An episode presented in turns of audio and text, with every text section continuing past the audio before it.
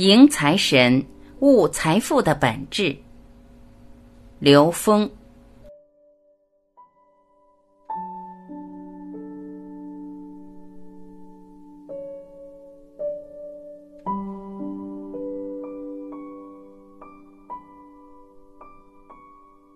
一，财富的本质。财富是能量的一种现实投影。首先，在现实世界里面，我们所面对的所有事物，它的背后核心构成实际都是能量。在宇宙里面，能量的相互作用使我们在现实生活中产生不同的能量组合。这种不同的能量组合呈现给我们的是现实，它经过了无数次的相互叠加作用，才呈现在我们周围。财富实际是宇宙能量在现实中投影的一种形式，它不仅仅是一个物化了的能量，它也有它的意识属性。它的意识属性在这里面对人具有很强的作用。从某种意义上说，它是能量的转化形式，从最早的以物换物的能量交换形式上升到一种抽象的货币交换形式。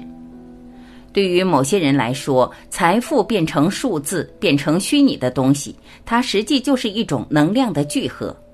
像做股票的时候，股票就是一个数字的游戏，高高低低，但那个所包含的能量状态却给人很大的影响。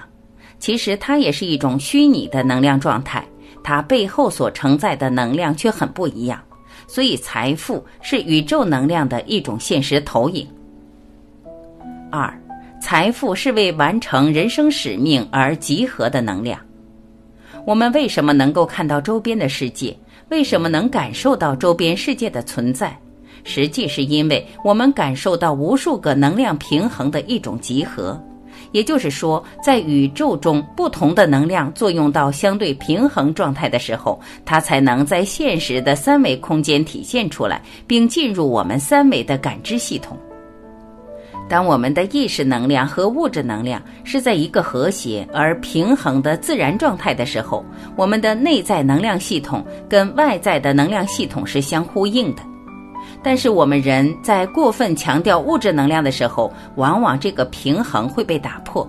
所以走向平衡就是我们人生的一个使命，也就是走向圆满。财富实际是帮我们平衡意识能量和物质能量的。只有当它用到这个地方的时候，财富才有它的积极意义。所以，财富承担的是对自然的一种责任。三、财富与责任，在没有准备好承担更大的服务人类的责任之前，那你获得的财富实际是产生在现实生活中的负面能量。为什么这么说呢？因为财富本来是来补充意识能量跟物质能量之间差异的。是帮助我们强化意识能量，去平衡这个物质能量的。但如果你把它过度的转化为一种物质能量状态的时候，那实际这种不平衡状态加剧了。之前见到一个朋友乐呵呵的，我感觉到他身上有一种很快乐的能量，他就问了我一个问题，他说：“能量高在现实生活中是什么样的？”我当时给他回答：“喜悦。”内在喜悦指数高，他一下明白了，他自己内在喜悦指数高，不是靠外面的东西带来的，它的源泉是内在的，这也就是我们讲的心灵能量。君子爱财，取之有道，而那些无道的去获得财富的这些人，他的心灵能量和喜悦度可能高吗？不可能，很难的。在现实世界中，有句话叫“人为财死，鸟为食亡”，这说的非常形象。很多人为了财富的争夺而进入你死我活的一种极端负面的心灵状态。财富给他带来的是短暂的快乐，很快的乐了一下，那接踵而来的是更多的牵挂、恐惧，因为取之无道的财必然被一些无道的负面能量所包围。这些能量的包围会给他产生极大的影响和干扰，这种干扰使得他内在的喜悦程度急剧的消耗。人类对自然的掠夺会使我们进入越来越困难的生存环境之中。但是，当我们用自己的生活和这个自然进行比较的时候，我们自身的利益往往是优先于自然利益的。这个是每个人都面临的问题。这个问题没有对错，没有办法，因为人类的共性就是这样。现在人很关注财富，所以我们从财富这个观念上做一个根本的调整。这种调整就是把财富看成是一种责任，了解财富实际就是责任。当你把财富疏导到最积极的维护自然的方向上去的时候，那你就在完成这部分责任。那我们自身的意识能量和物质能量也将是和谐和美满的。这个其实也是一种心法，落实到我们现实生活的心法，它能使我们获得内在喜悦的力量。把财富是我们的责任这个理念推广给每一个人的时候，那实际对我们的心灵环境是一种改善。随着心灵环境的改善，投射到外部的自然环境，那自然环境也会得到改善。当找到我们内在的心灵能量，用这么大的能量去干什么？是去获取更多的财富吗？不是，是去尝试完成自己的使命。在完成的过程中，需要的能量、需要的财富，会有心栽花花不开，无心插柳柳成荫。随着你心量的放大，你在不断的跟更高境界的宇宙能量所接引、所共振。那个时候，那些东西转化到现实中来，是一个很简单的事情，很容易。所以，从这个意义上说，我们知道财富是责任这个概念上，对我们的心灵。对我们聚集心灵能量是会有帮助的。我们会超越对财富的依赖，而把我们的心灵从中解放出来。很多人把自己沦为财富的奴隶的时候，他的心灵能量是被有限的财富所局限了。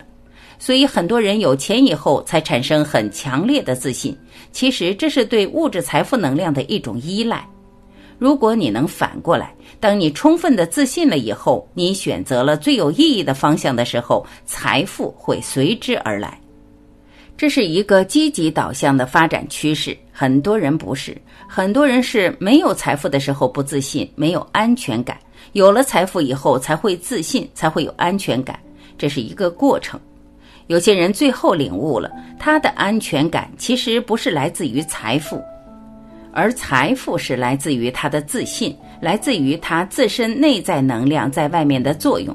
这个领悟过程其实很重要的，可是很可惜，在现实中的人往往过多的把事情的本末给倒置过来。我们在用心法的时候，像我们在秘密里面看到的吸引力法则就是这样。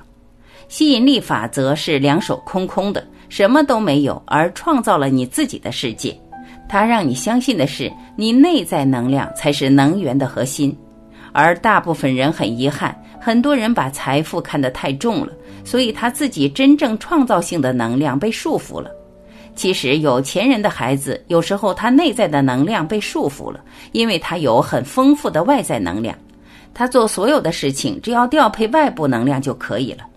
而穷人的孩子，如果在他的生存过程中不断的去创造认知改变，从中获得这种强大的自信的时候，他们最后恰好是能够有可能驾驭财富的人。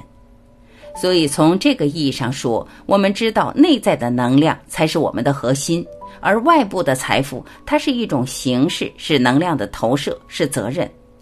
驾驭财富的前提，先是要驾驭自己，否则的话，它的本质意义就失去了。财富的本质意义失去了以后，那它就变成了对我们的束缚。这个理念我也是在二十多岁的时候得到的。当时我在工作的研究室里有一个工人，他是因为当时的教育体制，他没有机会去上大学，但他是一个很有智慧的人。后来他下海自己开工厂，获得很大的成功。这个人，他身上体现出来那种正直正义，一直伴随着他。我记得我刚工作不久，跟他在一起的时候，他手里就有几万。他说赚钱是玩着赚的，不能冲着钱去走。所以他说赚钱是有心栽花花不开，无心插柳柳成荫。你冲他去的时候，他不会来；你就干你喜欢的事情，他自然而然来。他当时是一个工人，那时我是大学生。我从他的话里面，我一下得到一种启示：这种启发不是来自于课堂，也不是来自于宗教，而恰好是来自于一个普普通通的人。所以也使得我后来的职业生涯里面，也一直认为，确实是没有把追逐财富作为目标。回过头来看自己，反而得到了很多快乐。财富，它会在需要的时候自然而然的就来了。